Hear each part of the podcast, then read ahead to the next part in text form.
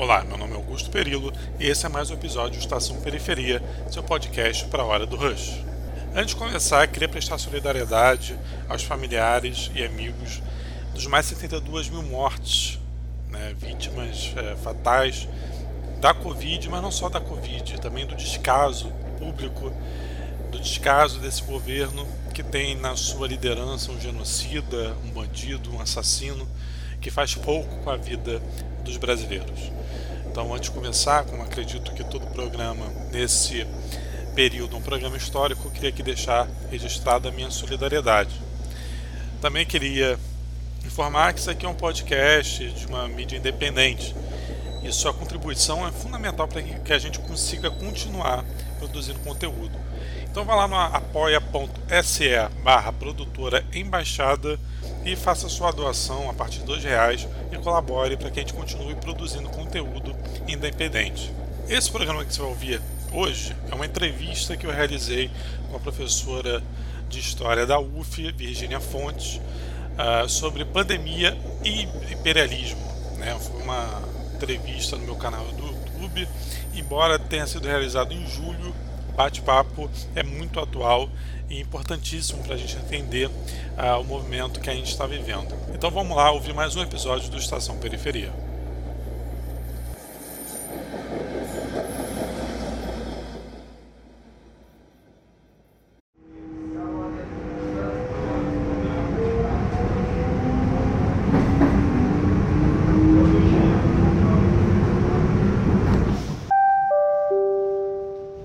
Passageiro, ao desembarcar, observe o espaço entre o trem e a plataforma. Professora, muito obrigado. Esse é o décimo bate-papo sobre a pandemia que a gente está fazendo. A gente já fez com Ailton Krenak, a gente já fez com Paulo Arantes, a gente já fez com o professor Zé Cláudio da Rural e várias outras pessoas para pensar a pandemia em uma perspectiva de esquerda, antissistêmica. Então, eu queria agradecer demais a sua presença aqui, viu? Professora, é, começando pelo começo, eu queria saber é, o que é imperialismo de fato, porque tem muitas pessoas que não estão muito acostumadas com, com a, nossos termos e tal. Então, para começar, eu queria saber o que é imperialismo. Oi, Augusto. Bom, boa noite. É muita satisfação estar aqui. É, queria te agradecer, eu que te agradeço o convite para a gente bater papo. E é, vamos lá. Todo mundo sabe o que é o império. Né? Acontece que na história aconteceram muitos impérios de ordens diferentes e normalmente era uma administração normalmente centralizada, militarizada, que controlava diretamente um território que era o território imperial. Então todo o território do império eh, integrava eh, o referido império, Império Romano. Bom. O, o capitalismo modifica bastante. O nascimento do capitalismo tem, tem características muito especiais e diferentes do processo histórico, que é a constituição disso que nós chamamos os Estados-nação. E esses Estados-nação eh, são. Eh, é, é um longo processo de formação disso, processos com revoluções, etc. E esses Estados-nação são formalmente independentes e autônomos, e, portanto, as decisões são decisões tomadas internamente. As maneiras da decisão nos Estados-nação são muito variadas, pode ser monarquia, república, pode ser ditadura democracia, etc., mas essa é uma organização, eh, digamos, política peculiar eh, desse período capitalista. O imperialismo eh, é a configuração o que a gente chama de imperialismo não é simplesmente um império como existia antes, ainda que o capitalismo tenha feito impérios também. Então vamos aqui devagar. Primeiro vamos falar dos impérios, depois eu falo é, especificamente da categoria imperialismo. Desde, desde as grandes descobertas, é, que é todo o período, né, descoberta das Américas, etc., que é todo o período de expansão do capitalismo, a gente tem é, um processo que é de expansão imperial. É, a monarquia portuguesa ocupa o que hoje se chama Brasil, a inglesa ocupa os Estados Unidos, a monarquia espanhola ocupa as terras é, da América Latina, hispânica, etc. E essas terras integram aquele império, são como extensões diretas daquele império. Mas na medida em que o próprio processo de capitalismo vai se desenvolvendo também nessas regiões, essas regiões vão mais ou menos, vão mais ou menos, elas vão se autonomizando politicamente com relação às metrópoles, com relação aos países que então as dominavam. E, portanto, a expansão do capitalismo é simultaneamente uma expansão de impérios, e esses impérios, na medida em que eles levam também o capitalismo a essas regiões, a tendência é a constituição de estados autônomos. Algumas regiões foram tardiamente conquistadas pelo, pelo, pelos países capitalistas que atuavam como império, como impérios. Eu estou falando especificamente da África, porque a África foi saqueada, mas não exatamente ocupada praticamente na sua integralidade. Ela foi ocupada em alguns espaços e a Ásia, é, a Índia, a China. Então a gente tem aí esse período, a gente que é até meados do século XIX, final do século XIX, a, o tipo de expansão territorial é, capitalista é um tipo de expansão de ocupação direta do, do território, muito mais parecido com os impérios antigos do que com o que eu vou chamar agora imperialismo. É, a constituição do imperialismo, quem, quem vai dar o termo, vai dar uma configuração teórica a esse termo mais consistente, mais substantiva, é o Lenin. Naquele trabalho, um, num livro que se chama Imperialismo, Etapa é, Superior do Capitalismo, em que ele coloca, ele identifica as características principais do capitalismo como sendo é, não mais os impérios anteriores, mas a forma da divisão do mundo sob o controle dos países capitalistas. Então, naquela época, o Lenin escreveu esse livro em 1916. Naquela época, o, digamos, uma parte do mundo, é, até bem recentemente, partes do mundo não tinham sido ainda partilhadas entre os grandes países.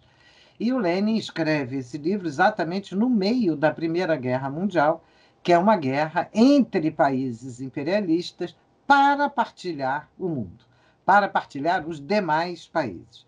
E essa, a, essa, a característica central é, do Lenin, embora parta de uma dimensão geográfica territorial, né, da, do controle de territórios e da divisão dos territórios, vai remeter também a um formato econômico e a uma dinâmica específica é uma modificação do próprio capitalismo, segundo ele, que dali para frente se torna é, imperialista. Ele não cabe mais nas próprias, não pode mais se desenvolver nas próprias fronteiras da maneira como antes, precisa se expandir para fora e não se expande mais é, simplesmente levando mercadorias ou fazendo colônias, mas subordinando os países à própria expansão capitalista, através do que ele chama exportação de capitais.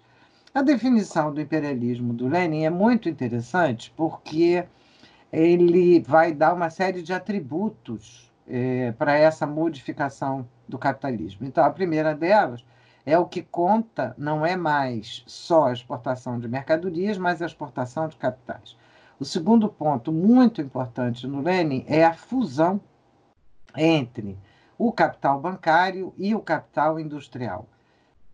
Para ter isso, para entender o que, que isso significa, significa que a partir de uma certa escala do tamanho das empresas capitalistas e dos bancos capitalistas, eles se unem para melhor explorar, melhor valorizar o capital.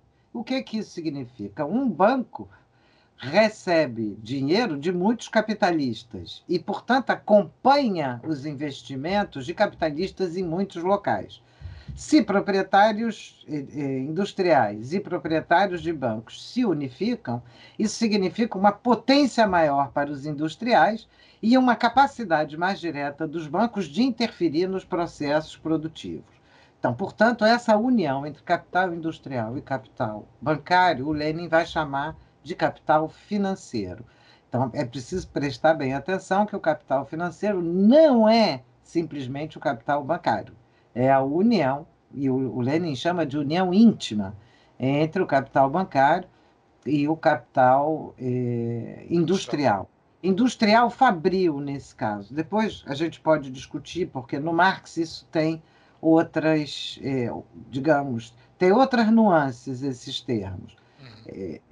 O, o Lenin ainda vai acrescentar é, algumas características a esse processo, essa fusão ou a constituição desse capital financeiro gera uma oligarquia financeira. Essa oligarquia financeira intensifica o uso da ciência no processo produtivo.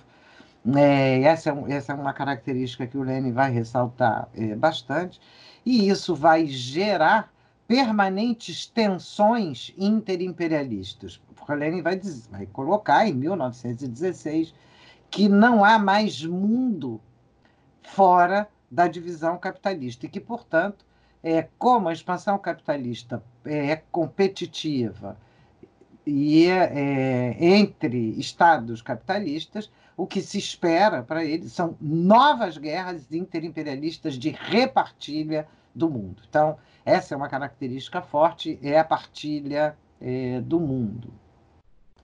Ainda tem outras características, é, eu falei da oligarquia, falei da exportação, sim, e a do monopólio.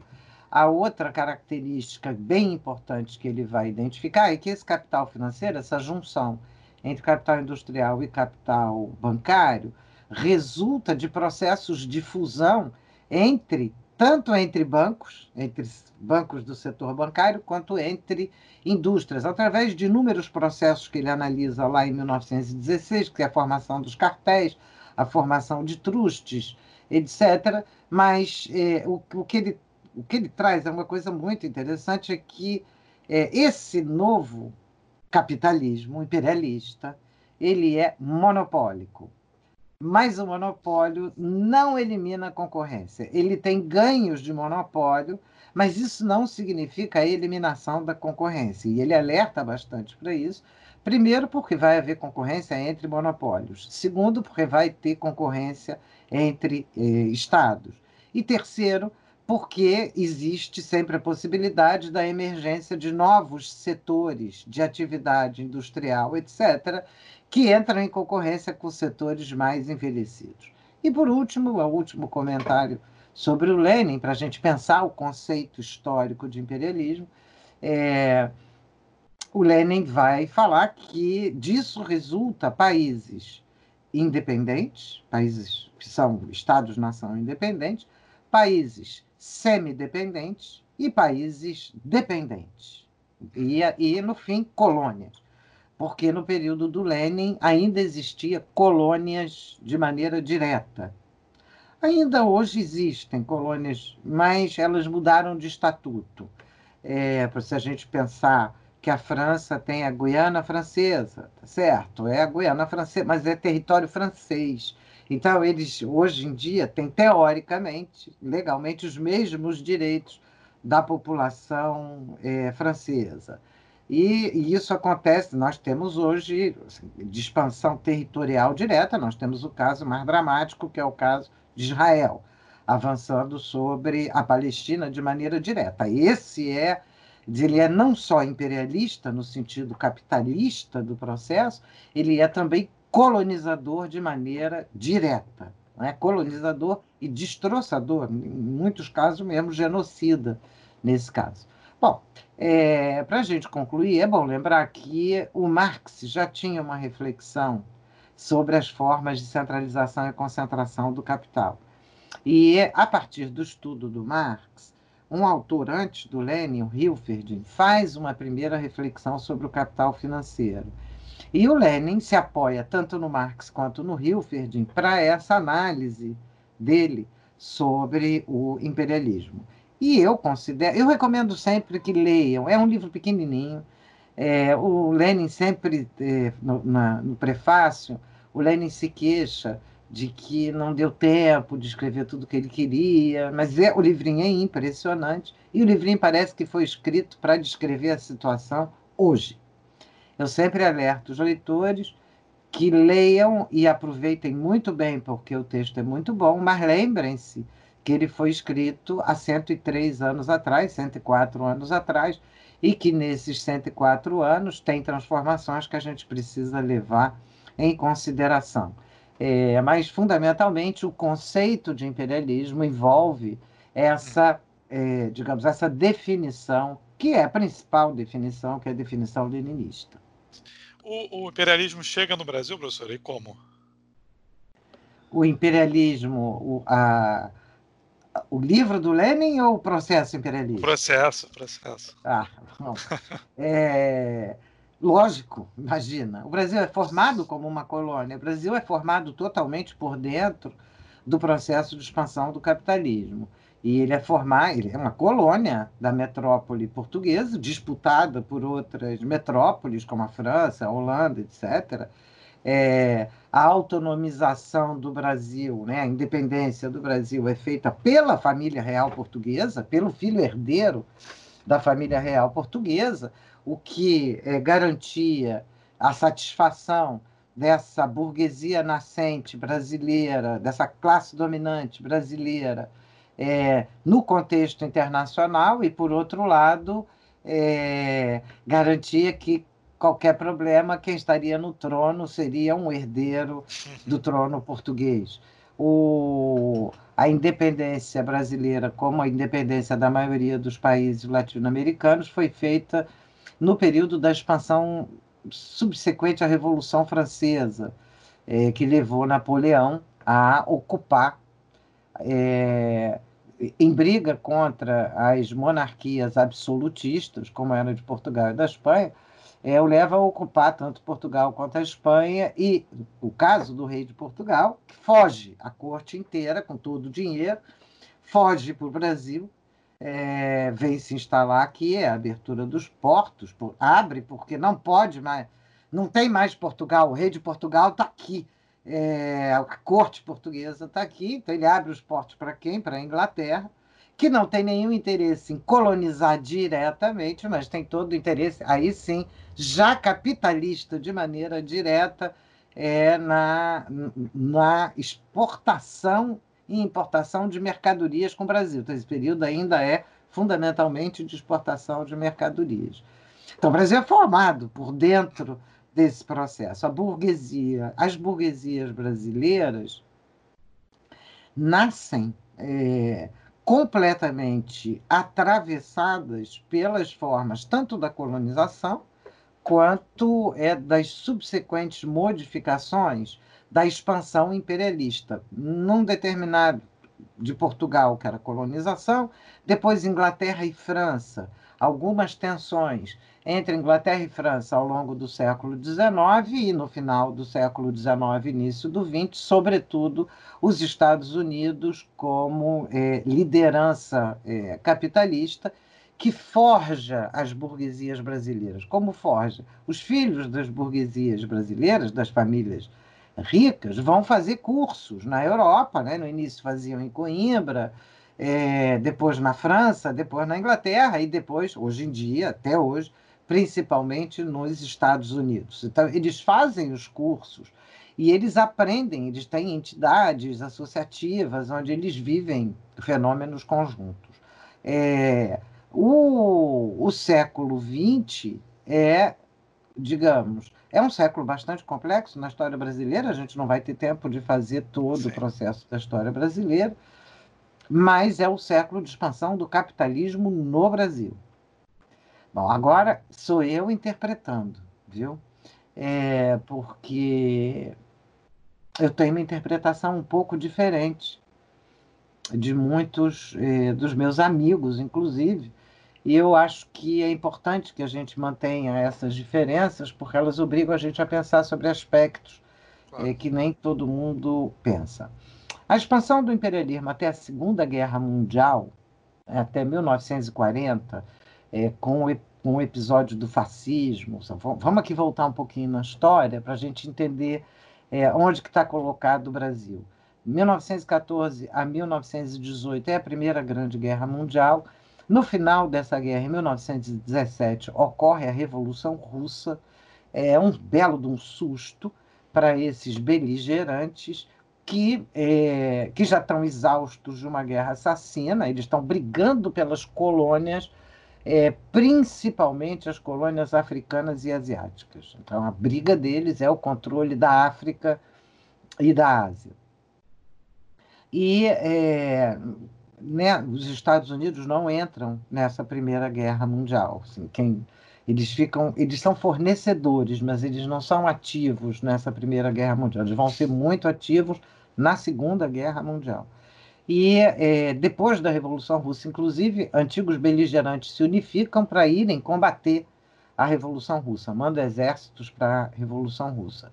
Enfim, a guerra termina termina com um pacto em que os vitoriosos vão impor condições muito duras para os derrotados, especialmente a Alemanha. O caso da Alemanha é um caso clássico, que é derrotada e é obrigada a pagar tributos de guerra muito pesados. E, é, e logo depois, na década de 20, a Alemanha, em plena crise, vem a crise de 29, que é uma crise internacional de grandes proporções. Bom, na década de 1920, é, se expande o. se formam os partidos comunistas no mundo, e como uma espécie de reação anticomunista fortíssima, a gente vai assistir o nascimento do nazifascismo, né? do fascismo na Itália e do nazismo é, na Alemanha.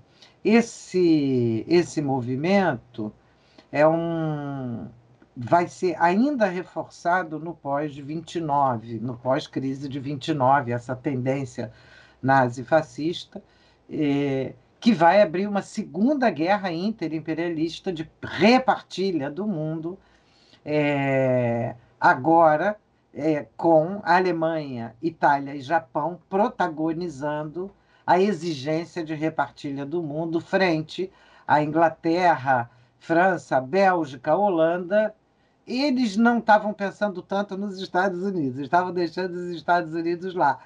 Mas é evidente que os Estados Unidos também vão entrar nessa guerra de repartilha, porque claro. nessa altura do campeonato eles já não deixariam mais essa repartilha acontecer. Bom, o Brasil entra ao lado dos aliados nessa guerra, e é, o pós-guerra no Brasil significa uma expansão importante das relações sociais capitalistas no Brasil.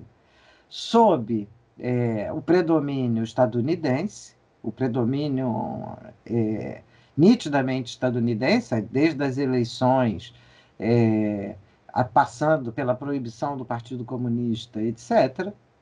E os Estados Unidos têm um papel, ele tem uma atuação política no cotidiano da sociedade brasileira muito importante. Mas o que eu quero enfatizar é que isso aí é sério e é verdadeiro. Os Estados Unidos são a liderança, não apenas no Brasil, no mundo, né? no mundo inteiro. Mas esse período é período também em que se expande muitíssimo o capitalismo aqui, já estreitamente associado com a grande burguesia monopolista, não apenas estadunidense, mas também de outras origens. É, e é, isso significa que a burguesia brasileira é uma burguesia formatada, enquanto burguesia voltada para a valorização do valor, para a valorização do lucro, etc., como mostrou perfeitamente bem é, Florestan Fernandes, por exemplo, mas uma burguesia cuja marca é fundamentalmente é, a contra-revolução preventiva. Ela é uma burguesia cuja característica é impedir que as classes dominadas possam ter acesso nem mesmo à igualdade de direitos suposta pela própria é, representação burguesa tradicional. Em boa medida, é, isso é feito pela posição de subalternidade dessa burguesia. É, ela, ela precisa, é, ela mais do que outras burguesias, como ela é subalterna frente a burguesias externas, ela precisa de uma maneira brutal, conter as condições de vida das classes trabalhadoras internamente, é, mas ela é ativa nessa subalternidade. Ela não é subalterna só porque os outros impõem. Ela é subalterna porque ela quer, ela procura, ela se situa ela está formada aí por dentro. É isso que eu queria é, destacar. Entendi.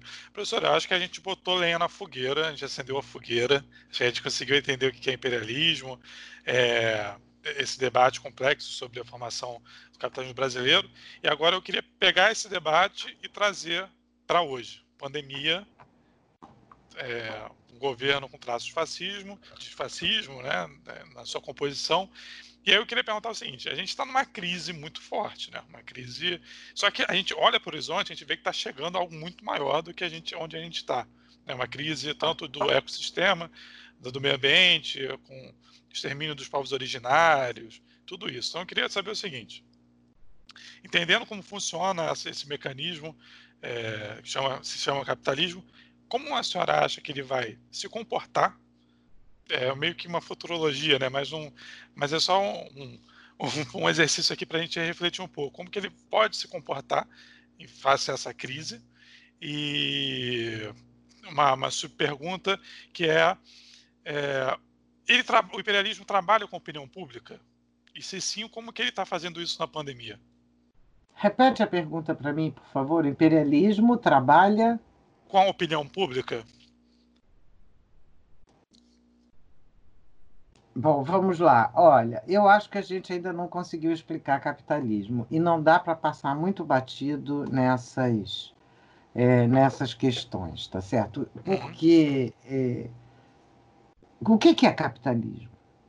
Capitalismo é uma relação social, onde, é, de um lado, há uma apropriação é, privada de riquezas naturais e produzidas e de outro, há uma expropriação massiva é, da população, isso é, a retirada da propriedade da população que permitia a ela garantir sua vida de alguma maneira. Então, portanto, o capitalismo não é defesa da propriedade, como dizem alguns.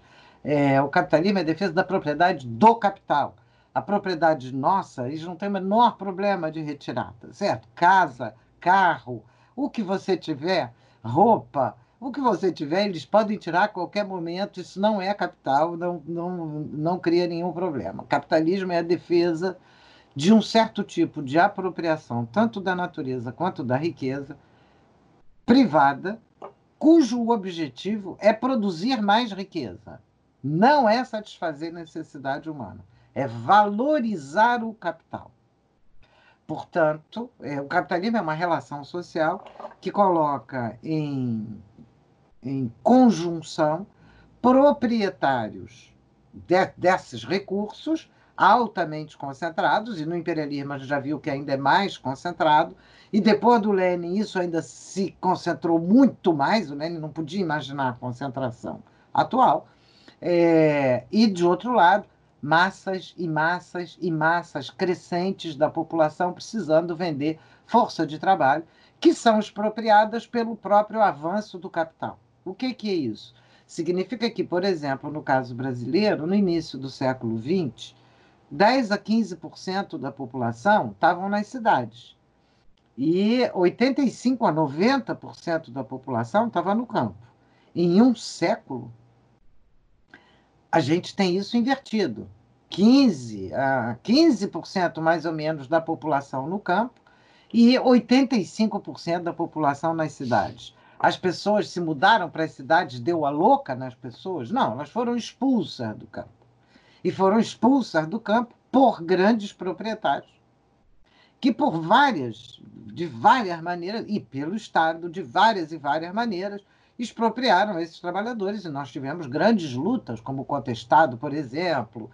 É, o contestado o que é? O Estado doa para uma companhia inglesa é uma linha é, a permissão para construir uma estrada de ferro e nessa permissão tem uma, uma faixa de terra lateral enorme que passa a ser da companhia. Só que ali estava cheio de camponeses trabalhando. Então, repara, a companhia vai chegar lá e expulsar esses trabalhadores, dizendo que a terra é dela porque o Estado deu para ela, percebe? Então, como tem uma aliança entre Estado e, é, e a, o, o, grande capital, nesse caso era capital inglês, é, mas juntamente com os governos locais, então, tanto o governo federal, no caso, quanto os governos estaduais. Então, a expansão, expansão do capitalismo é a expansão dessa massa de trabalhadores precisando vender força de trabalho e da concentração de recursos que se valoriza pela exploração dessa massa de trabalhadores. Tá? Isso aí é não não existe capital sem trabalho. Sem trabalho, o capital morre, estrangulado. É, trabalho existe sem capital, mas não existe capital sem trabalho. Bom, é, então se a gente for pensar é, a questão é, contemporânea, é, a expansão capitalista de burguesias locais brasileiras se dá já sob rapidamente sob a égide do capital monopolista e sob o digamos o, a subordinação de um lado e o amparo de outro das burguesias externas, estadunidenses e outras. É, o golpe de 64, que é um golpe empresarial e militar, associa ainda mais estreitamente esses três elementos: o Estado, a grande burguesia brasileira e a grande burguesia estrangeira. Estadunidense primeiro, mas também alemã, também belga, também francesa, também suíça. Em suma, a gente vai ter, eh, e a gente tem aqui, é, burguesias de diversos é, cantos e diversos portes, né, diversos tamanhos. O, o, capitalismo no pós, no final da, da, da, Segunda Guerra Mundial, sofre uma alteração importante, que eu chamo de capital imperialista.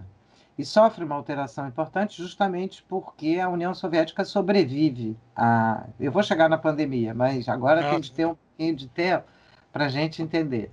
É, sofre uma mutação porque a União Soviética sobrevive à guerra o que a União Soviética era o alvo principal da Alemanha. É, não apenas a União Soviética resiste à Alemanha, como derrota a Alemanha, enfrenta a Alemanha.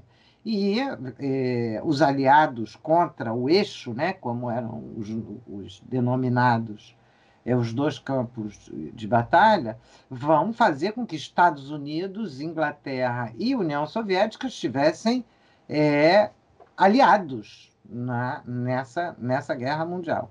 E, e, portanto, o fim da, da, da Segunda Guerra Mundial é um fim algo confuso, porque o novo inimigo do capitalismo, agora, é a União Soviética, que era aliada dele na guerra.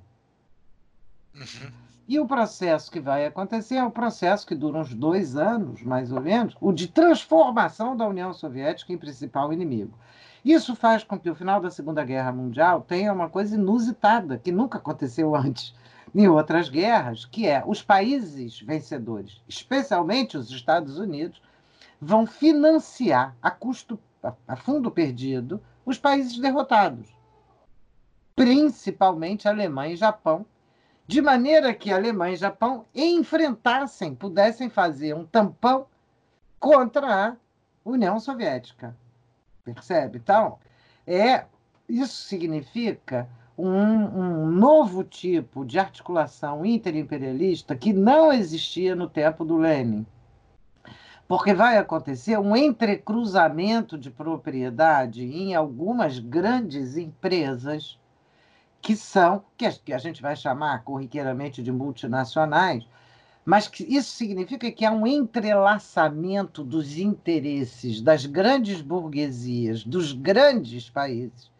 E esse entrelaçamento vai estar é, expresso sob o domínio dos Estados Unidos, mas ele vai estar expresso, é, por exemplo, na Constituição de megas conglomerados dessas empresas, na constituição de um formato político comum para o conjunto desses países, não é idêntico, mas é comum. Formas de organização empresariais é, vão ser estimuladas, o que eu chamo de aparelhos privados de hegemonia, seguindo Antônio Gramsci.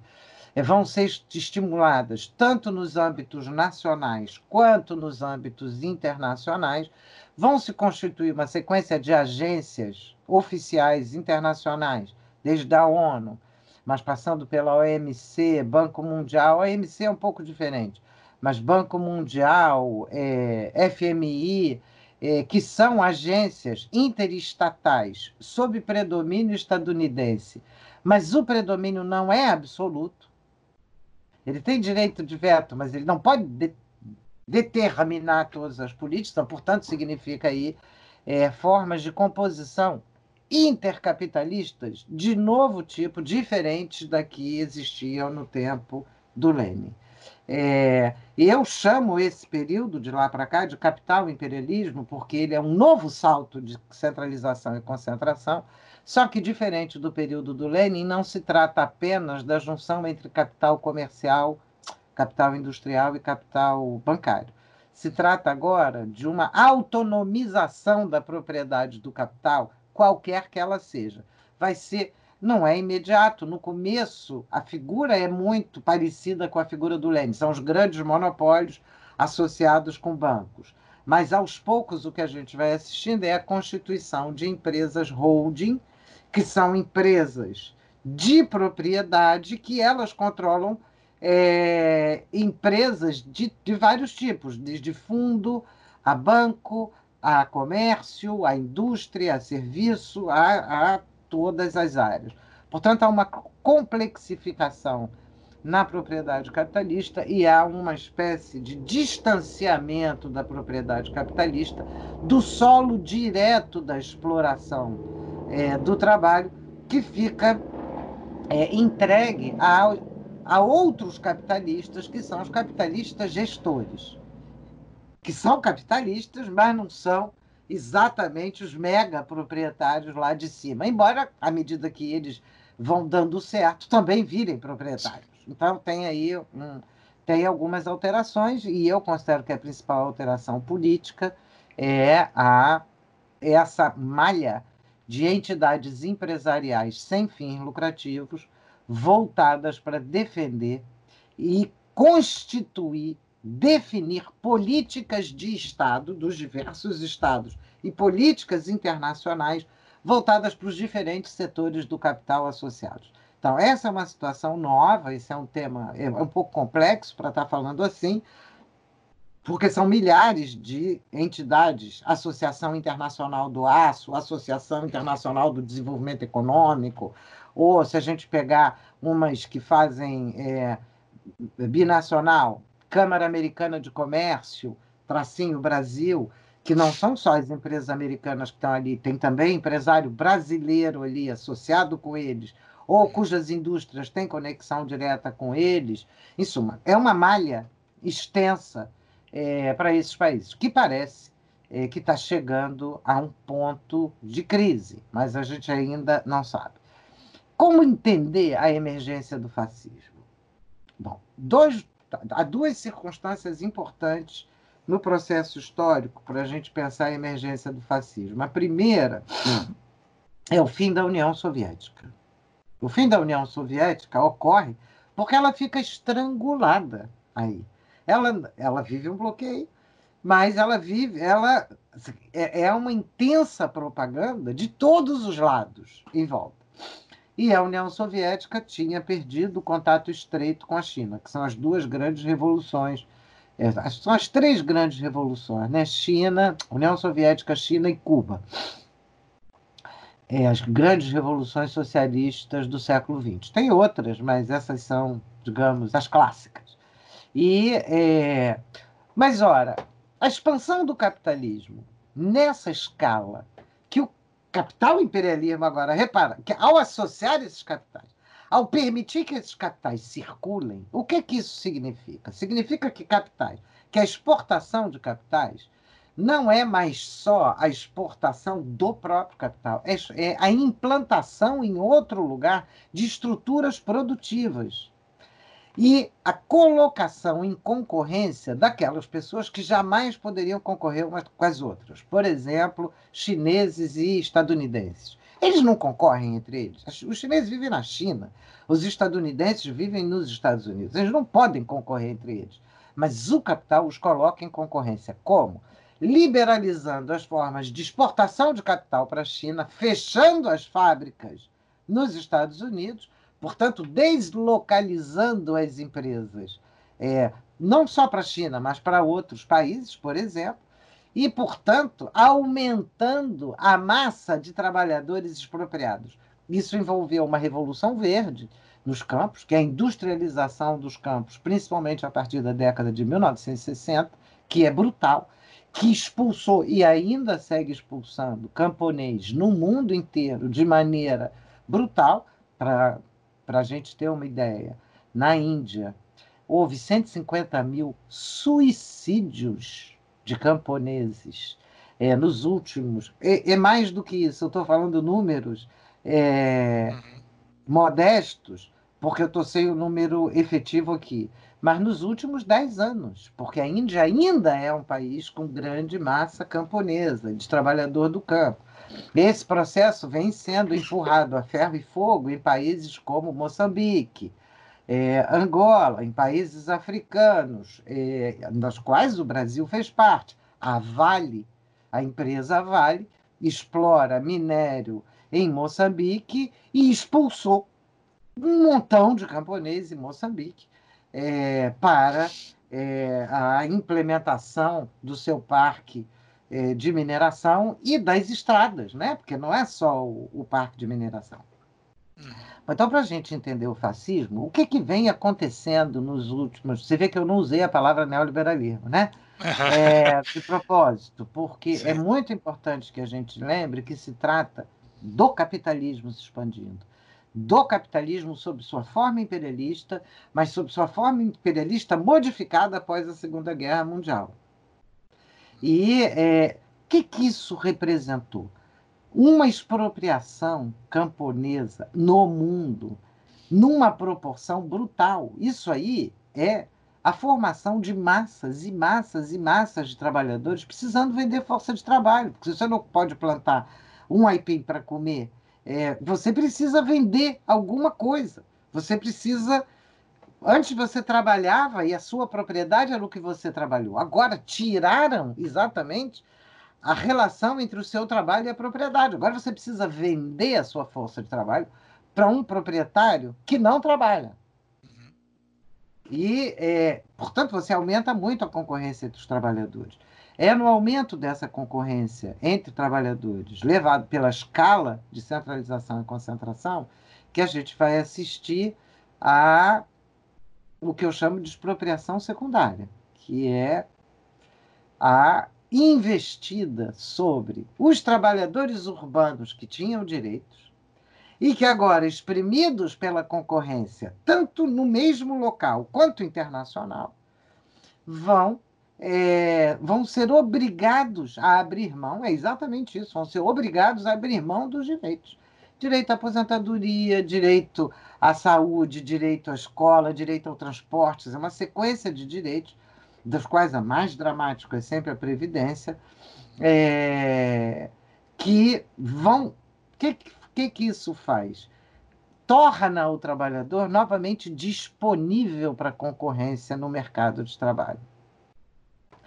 Tá, você vê que é uma, é uma espécie de desdobramento um por dentro do outro, é, à medida que essas expropriações que, secundárias, que são dos direitos associados ao contrato de trabalho, avançam e que você promove ainda mais a existência de trabalhadores sem direitos, começa agora uma maneira de explorar os trabalhadores sem direitos no lugar dos trabalhadores com direitos. Muito bem. Esse é o chão social para o fascismo. É uma massa gigantesca de trabalhadores nos campos e nas cidades, mas majoritariamente concentrados nas cidades, para os quais aparentemente não há nenhum horizonte de saída. E os horizontes que uma parcela da esquerda desenhou nos anos 90 e no século 21 foram uma falsificação. Os partidos, é isso que a gente chama de neoliberalismo, mas que eu chamo expansão do capital imperialismo, é, os, os partidos, até então de esquerda, vão ser os aplicadores da política de expansão capitalista. Portanto, não só não tem horizonte concreto, como não tem horizonte de luta. Olha bem que situação complexa. E, portanto, é, esse é um terreno, é um terreno de crise social aguda, é um terreno no qual a possibilidade de fascismo estava aberta. Não significa que seria necessariamente fascismo, há outras possibilidades. No caso brasileiro, que tem outras peculiaridades, aí sim a gente tem a emergência é, de um presidente proto-fascista, ou neofascista, o nome que se queira dar, eu chamo proto-fascista porque ele é ele se comporta como um fascista, mas ainda não tem o controle total do aparelho de Estado. Ora, o que é uma pandemia nessa expansão capitalista alucinada? De onde resulta essa pandemia? Como o capitalismo é a expansão do lucro a partir da extração do trabalho dos trabalhadores que precisam vender força de trabalho para viver, o próprio capitalismo empurra os trabalhadores, uma parcela dos trabalhadores, para destruir ambiente. Hein? Ou para viver em ambiente degradado. Mas, além disso, é a expansão disso que eu chamei de Revolução Verde foi a constituição de enormes é, fazendas de gado é, de, vários tipos, né? de aves, de porcos é, e de gado vacum, né? de vaca e boi, mas tem para todo tipo é, de gado que a gente possa imaginar. É, a pecuária se expandiu muito. E essa pecuária confinada das grandes granjas, é, que vai ocupando os espaços onde antes havia biomas mais ou menos sustentáveis, já é provado e arquiconhecido que essa expansão favorece o que eles chamam transbordamento do vírus, que é quando o vírus sai do seu habitat tradicional, da espécie que ele parasitava, e salta para outra espécie. É esse transbordamento do coronavírus, que a gente sabe que vem de outra espécie e que salta para a espécie humana. Portanto, essa questão já vinha acontecendo e novamente se liga ao que a gente pode chamar uma enorme ruptura sociometabólica é, da vida, da, da, porque é, a humanidade depende da natureza para existir. A humanidade nasce da natureza se constitui como relações sociais muito fortes e no bojo dessas relações sociais se relaciona com a natureza. A característica capitalista dessa relação com a natureza é predatória. Ela trata a natureza como o que está lá para ser apropriado e constituir base de lucro.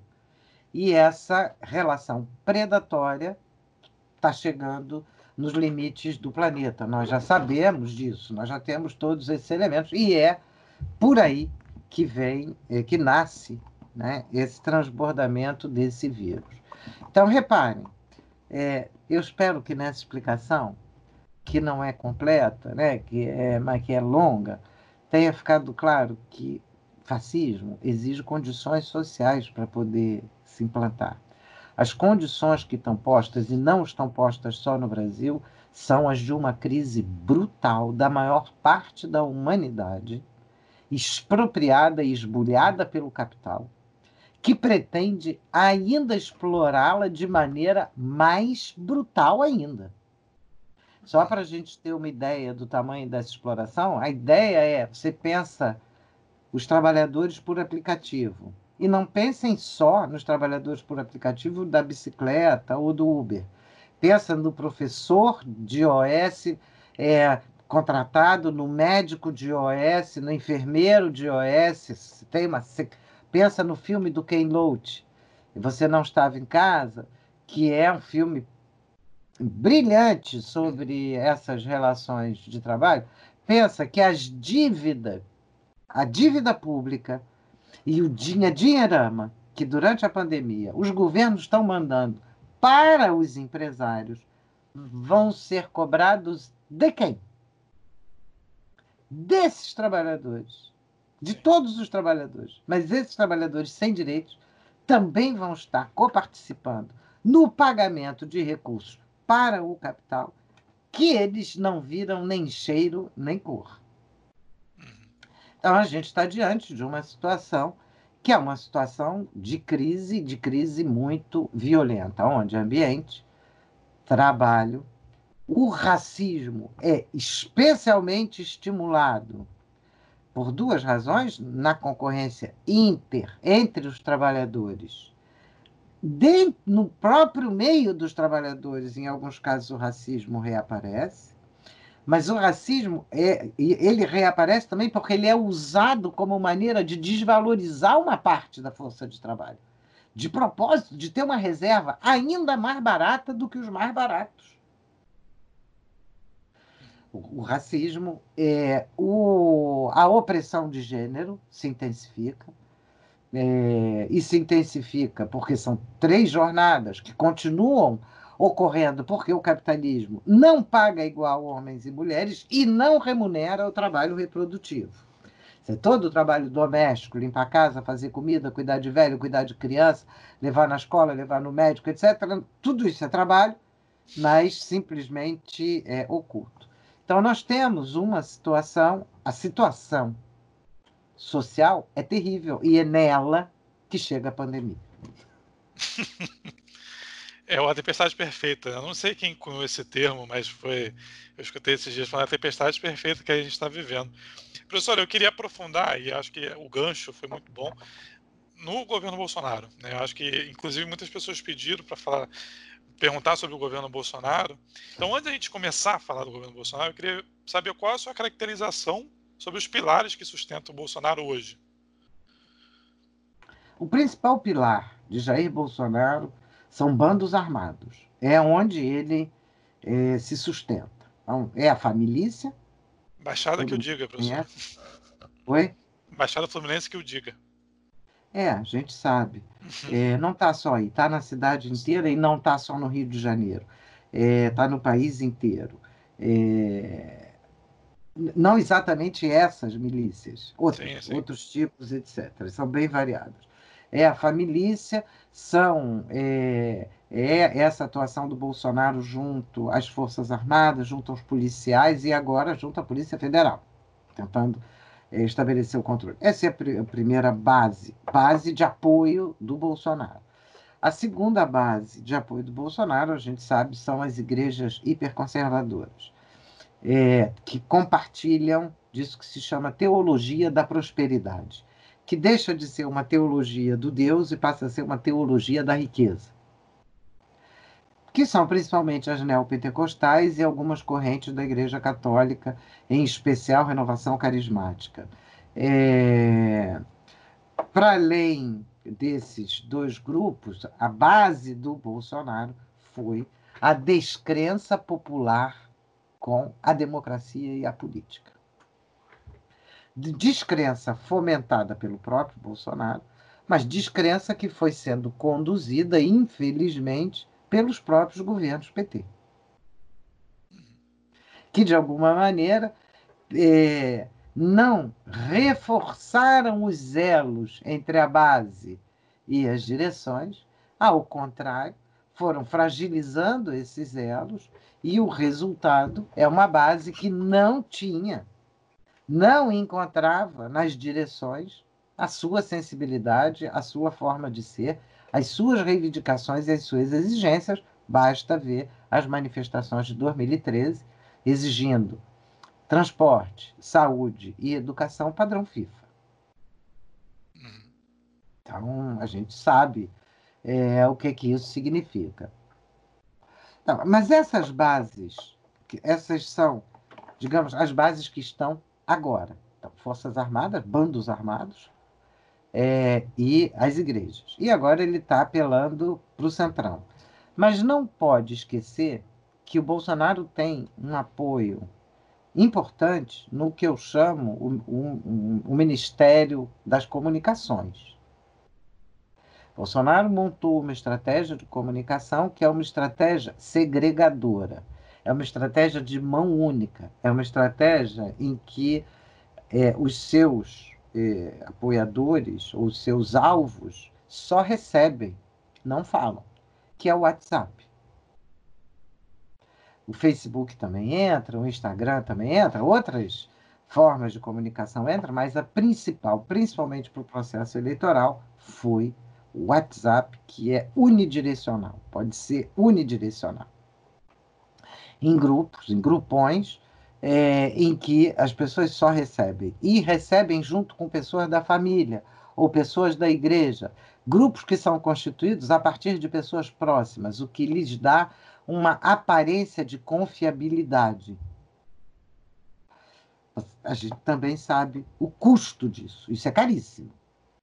Isso não é uma, é, uma entrada barata. Isso exigiu técnicas internacionais de captura de dados é, que foram colocadas em ação para a campanha para Bolsonaro. E ainda, no, na entrada dele né, na eleição, ainda tinha o apoio da Lava Jato, que é a, a ilegalidade dentro do judiciário. Digamos assim.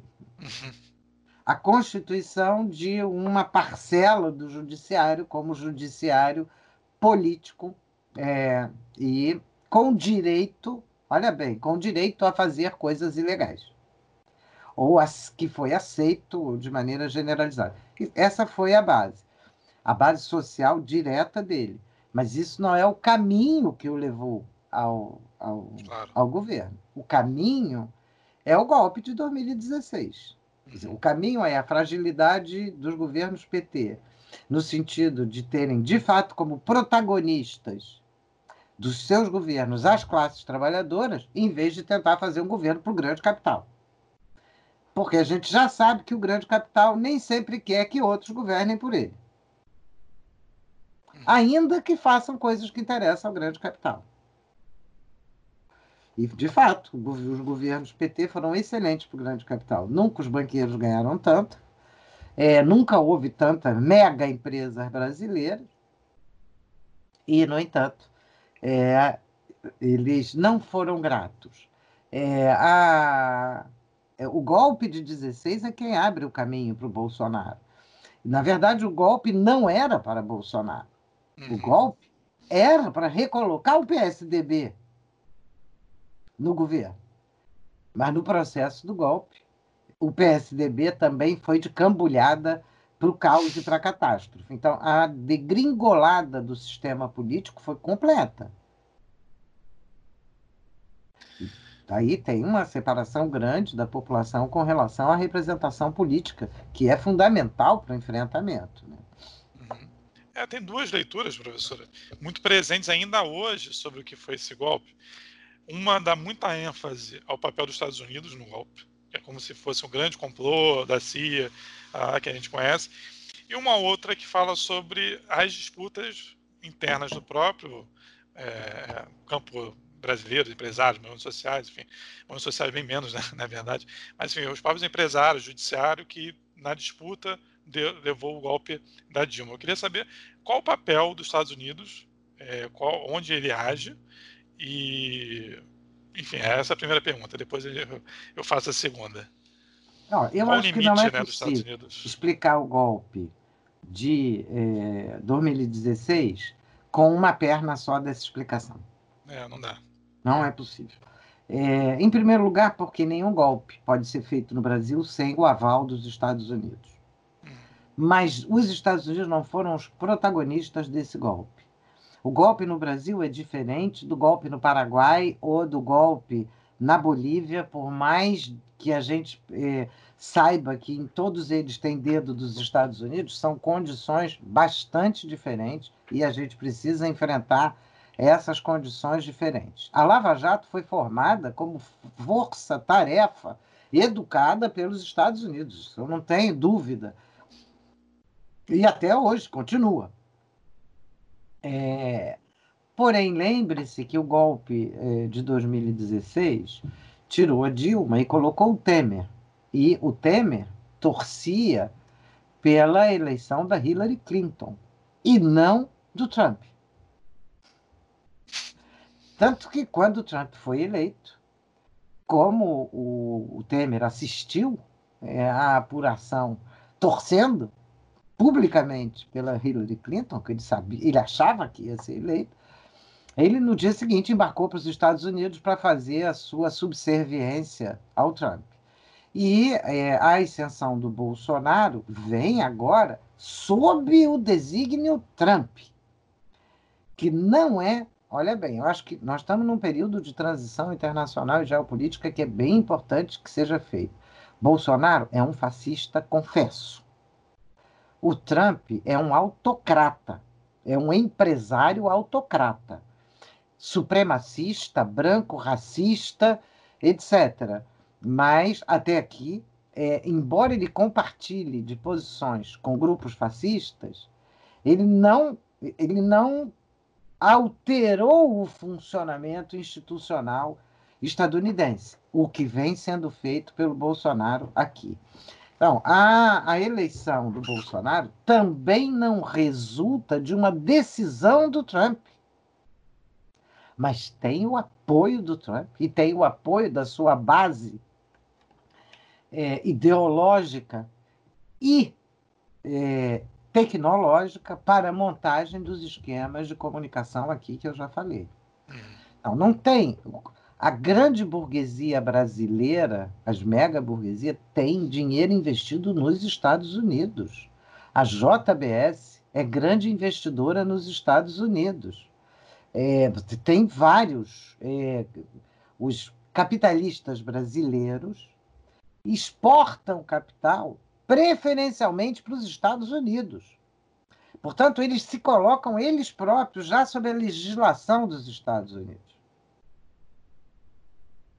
É bom ter claro que não. Por isso que eu falei, a gente tem de analisar isso com muito rigor, mas com calma, para poder enxergar, porque muitos dizem assim: ah, não, o problema é todo com os Estados Unidos. Então a gente rompe com os Estados Unidos, uhum. rompe com o imperialismo, e aí tá tudo bem, a burguesia brasileira vai ser burguesia brasileira. Não vai. Uhum. Não vai. Ou diz, ah, o problema são os bancos. Então a gente controla os bancos e aí a burguesia industrial pode funcionar. Mas é essa burguesia industrial que cria banco, que se associa com banco e que se associa com, com outros países, não só os Estados Unidos, mas também os Estados Unidos. Então, enfrentar capital é enfrentar capital de verdade. Ele se reproduz aqui dentro com uma dinâmica própria e marcada pelo capital imperialismo. Então, enfrentar o capital é enfrentar o capital aqui. Porque enfrentando o capital aqui, você enfrenta imediatamente o imperialismo. Percebeu? Uhum, entendi. Professora, o, também tem. É, acho que a senhora acompanha esse debate, inclusive. É, muito o Piero, o professor Piero, antropólogo, que ele, ele fala que não existe uma distinção nos generais entre ala racional, ala racional, não existe isso. Todo mundo farinha do mesmo saco, tocando o mesmo projeto. Tem outras pessoas que falam não, que existe uma ala racional, uma ala é mais é, Mourão, né, mais de SI ali do, do Heleno. Queria saber a opinião da senhora, existe diferença de alas? E que projeto é esse para o Brasil que os generais têm hoje? O Piero é um estudioso dos militares. Então, é, eu, eu leio o Piero para saber como é que andam as pesquisas sobre É um dos poucos, né, inclusive. Né? Não, tem, tem, tem alguns, tem alguns bons grupos que ah. ele participa também, então a gente acompanha as pesquisas deles. É, uma coisa que vem sendo destacada por todos os estudiosos é de que, de fato, não há alas. Tem duas características é, importantes. Uma, o número de militares no governo, que são militares na sua grande maioria, reformados, então não são militares da ativa, são dois da ativa, se eu não me engano, atualmente, e a outra é o papel das Forças Armadas enquanto força institucional. Então, são dois pesos aí que a gente vai ter de dimensionar. É óbvio que esses 3 mil militares que estão no governo Bolsonaro têm conexões com as Forças Armadas ativas, mas eles não são mais a ativa. Seguramente há diferenças, e o próprio Piero admite isso, há diferenças entre determinados setores militares que nós desconhecemos. Mas, do nosso ponto de vista da análise política, o mais importante é que o mais ilustrado dos generais aparentemente deu o aval ao governo Bolsonaro.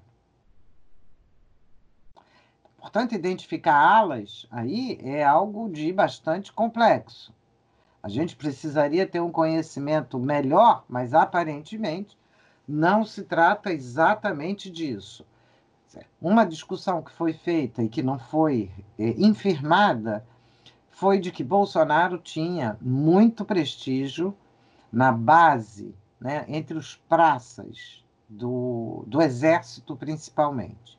E esse prestígio foi permitido pelo alto oficialato, que permitia que o Bolsonaro, porque ninguém vai lá sem que eles deixem, uhum. é que permitia que o Bolsonaro fosse lá fazer campanhas de agitação entre esses né?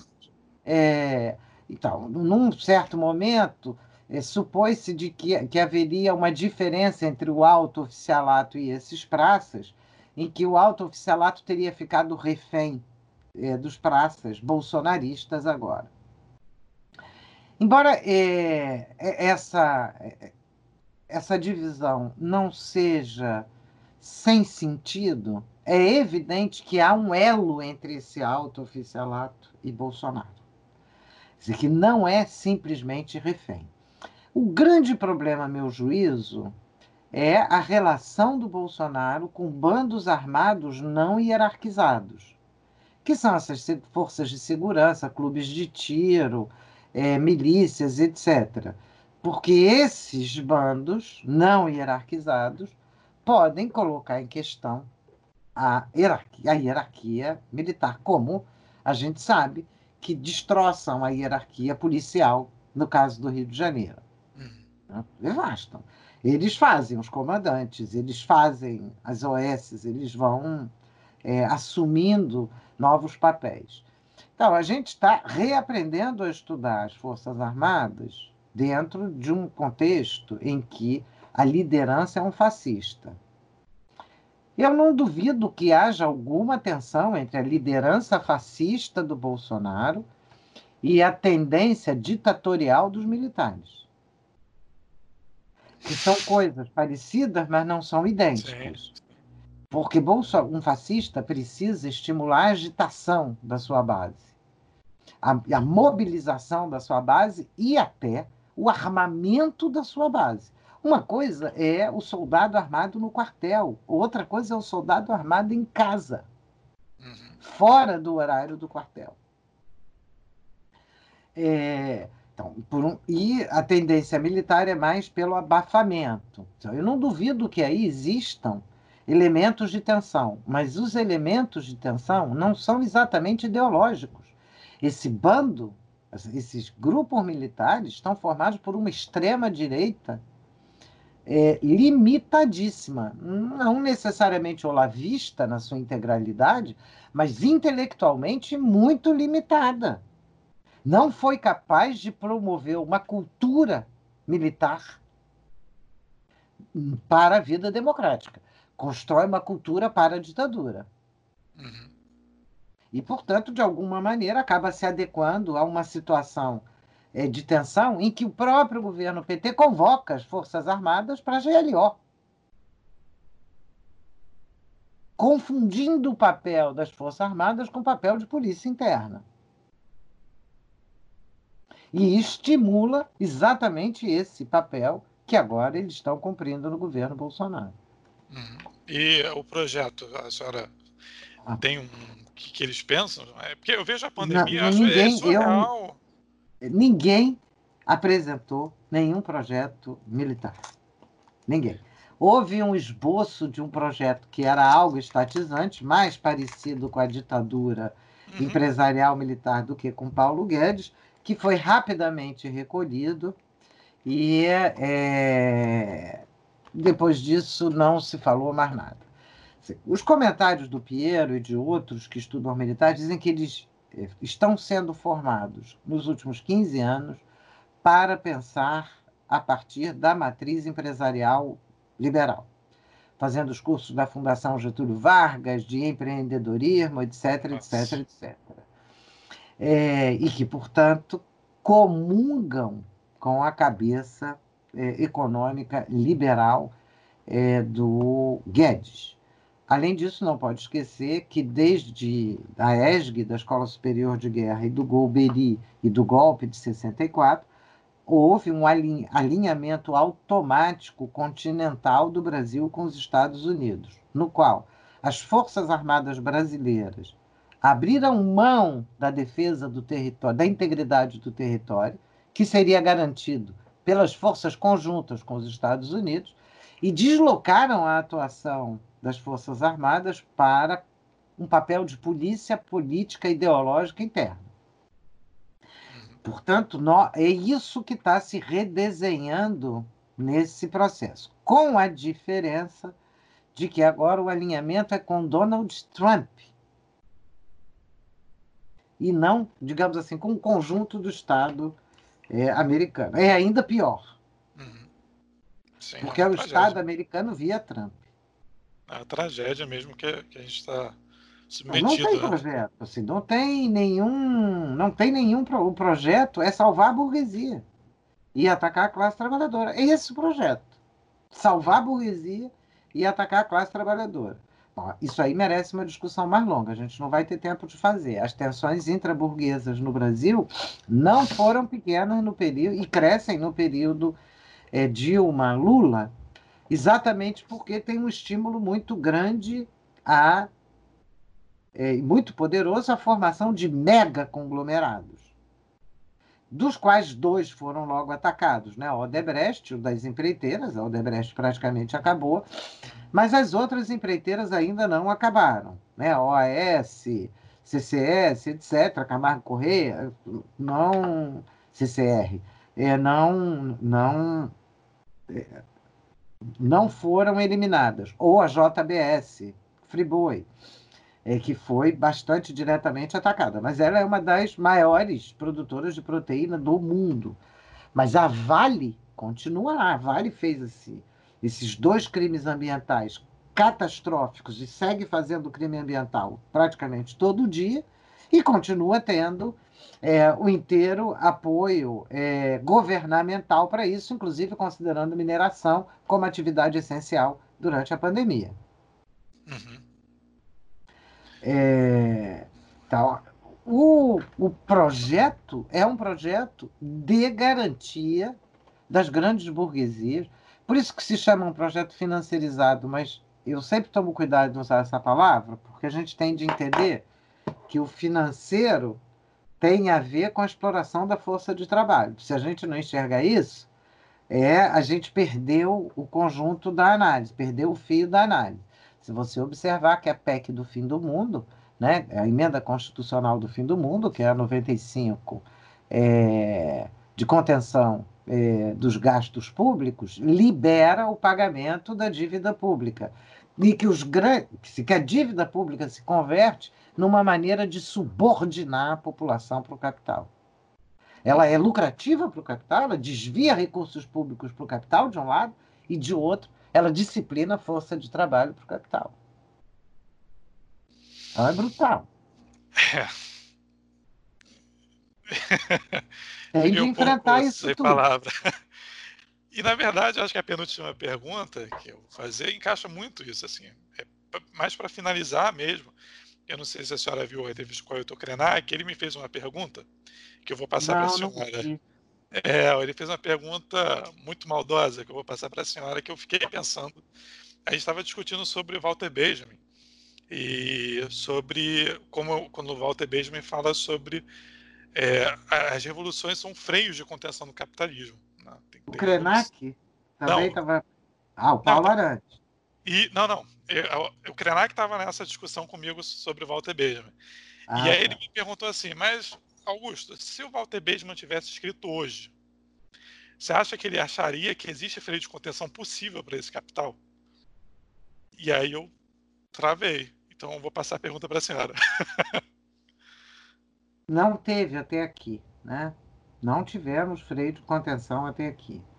A pandemia é, mostra que a catástrofe gerada pela própria expansão do capital opera, quer ele queira, quer não, obrigando a um freio.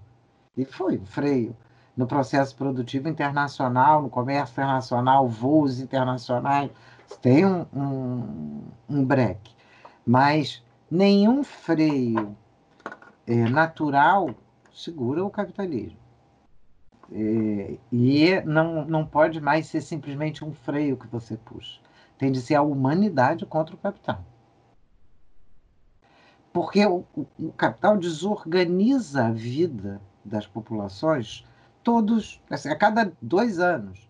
E, as, de alguma maneira, a gente se acostumou a ter a vida desorganizada como se fosse a ordem natural das coisas.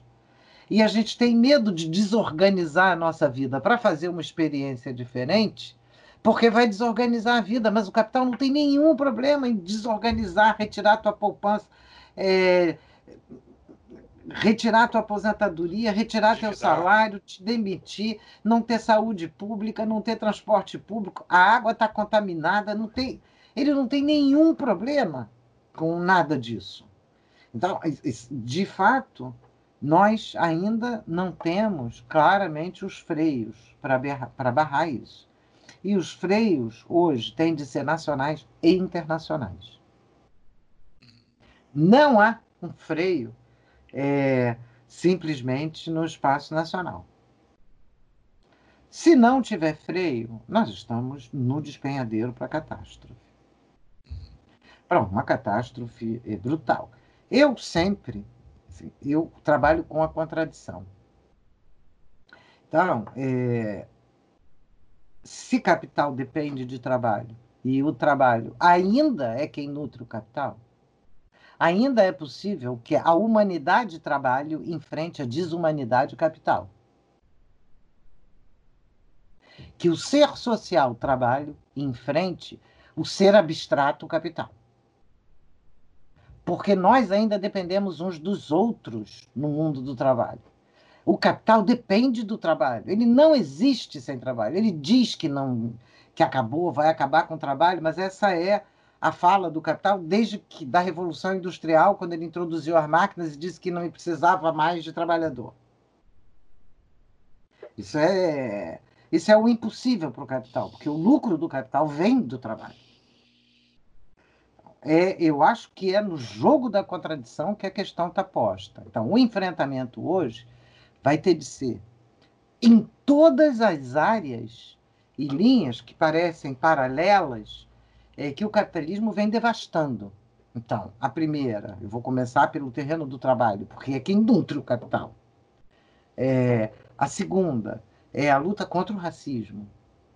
Porque, de novo, o racismo é, é alguma coisa que nos devasta humanamente, nos desumaniza e nos aproxima da lógica da exploração do capital. É, a opressão de gênero, o machismo é uma herança trágica do pior que a humanidade tem, reativado pelo capitalismo de maneira brutal. Mais brutal, talvez, do que em outros momentos, e que o digam as mulheres negras que são é, sustentam é, famílias em condições precaríssimas. O, repara, o, a questão ambiental a questão ambiental é hoje do nosso cotidiano, não é mais uma coisa assim lá longe, não é água que está na torneira, que durante a pandemia está sendo privatizada. E já essa água porca que a gente está recebendo vai ser o quê daqui para frente? Nem mesmo a população sabe a contaminação que tem nessa água. A gente hoje já sabe que não era geosmina, por causa do Rio de Janeiro, que era contaminação de esgoto e de. É, minerais pesados, etc., que continuam contaminando. E mais, além disso, a gente sabe, desde uma pesquisa feita há um ano e meio atrás, que a água da torneira das 500 mais importantes cidades do país estão contaminadas por organoclorados, por traços de organoclorado misturado que vem, são os agrotóxicos, que são muito mais perigosos para a saúde do que esgoto, A gente não sabe os efeitos que eles fazem, não tem como filtrar, não tem como tirar da água. Em alguns casos, vai de 13 tipos de organoclorado a 25 tipos diferentes, misturados. Não sabemos o que isso significa para a saúde. Sabemos que é péssimo. Cada um desses é um veneno. Todos juntos é um coquetel de veneno. Isso é Brasil. É, então, a, a, eu, eu comecei alguns. Todos esses campos são campos de luta que, se forem lutas consistentes, vão ter de se defrontar com o capital. E podem seguir no seu terreno. A luta antirracismo tem um terreno próprio da luta antirracismo. Mas ela vai esbarrar com a questão da igualdade. Vai esbarrar com que a desigualdade tenta promover alguns negros. Da mesma maneira que a luta das mulheres vai esbarrar na desigualdade, de que, ah, não, se tem mulher que é dona de empresa, então o negócio é, tá certo, é, é ser dona de empresa, como se isso fosse igualitário. Isso é, é a produção da desigualdade feminina. E por aí vai. Então a gente tem hoje uma sequência de lutas importantíssimas Freio, o freio ninguém sabe onde está. Mas hoje o freio é essencial para a subsistência da espécie humana como ser social e que ela possa ainda recuperar o sociometabolismo com a natureza. Sem dúvida. Professora, é, fazer a última pergunta que eu faço toda a entrevista para terminar, mas queria agradecer já de antemão a, a acho que foi muito mais do que uma aula, assim. Ainda mais nesse período que a gente está vivendo que tem uma, um descrédito à formação marxista, principalmente na internet. E acho que a gente fazer esse trabalho, divulgar as ideias marxistas que ainda são bastante atuais e, e, e consegue ler a realidade hoje, acho que é muito importante. Para terminar, eu queria fazer a pergunta se faltou alguma coisa, uma pergunta que eu te, teria ter feito no FIS, é, se ficou algum vácuo aqui na nossa conversa. Ah, você fez, mas eu não respondi. É, porque você, é, você mencionou o, o Ailton é, Krenak, e tem um ponto que eu acho fundamental, que é a questão do genocídio indígena, que é um pouco diferente bom, é, da, da condição dos camponeses. Não porque eles não sejam expulsos e assassinados de maneira igual, são, mas porque para a humanidade é fundamental que se preserve as sociedades que têm outra forma de lidar com a natureza.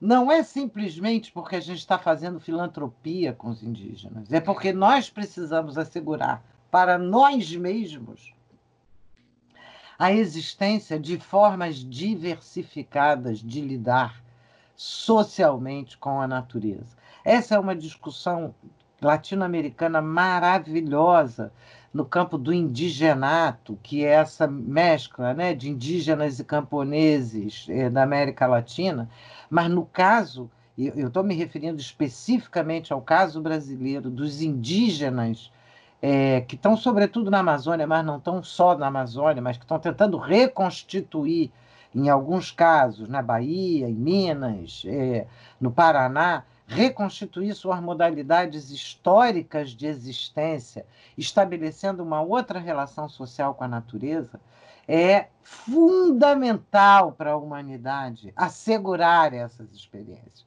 Essas são experiências fundamentais para nós nas cidades, para nós urbanoides que estamos colados na tela, para poder aprender a saber o que é uma erva, o que é um remédio, o que é água, o que é pássaro, e não estar tá comendo comida bombada, não ter mais ideia do que é. Se tem é uma espécie de condição da existência humana impedir o genocídio que está acontecendo sobre os indígenas brasileiros, em especial na Amazônia. E essas todas as lutas são nossas lutas, cada uma tem um desenho diferente, mas são nossas lutas e todas elas se defrontam com o capital. Certíssimo, professora. Muito obrigado, viu, pela, pela paciência e pela, pela didática. Eu que te agradeço, acho que foi mais aula, né, do que um monte de pergunta, mas acontece, né? é, vai mas, vai é, funcionando galera, assim, né? É, a galera que chega, acho que consegue aprender também um pouquinho como. E aí tem uma relação aluno-professor também da UF aqui também, que é difícil de quebrar, né? é, pode ser. Tá Obrigado, certo, valeu. É, vamos para a luta.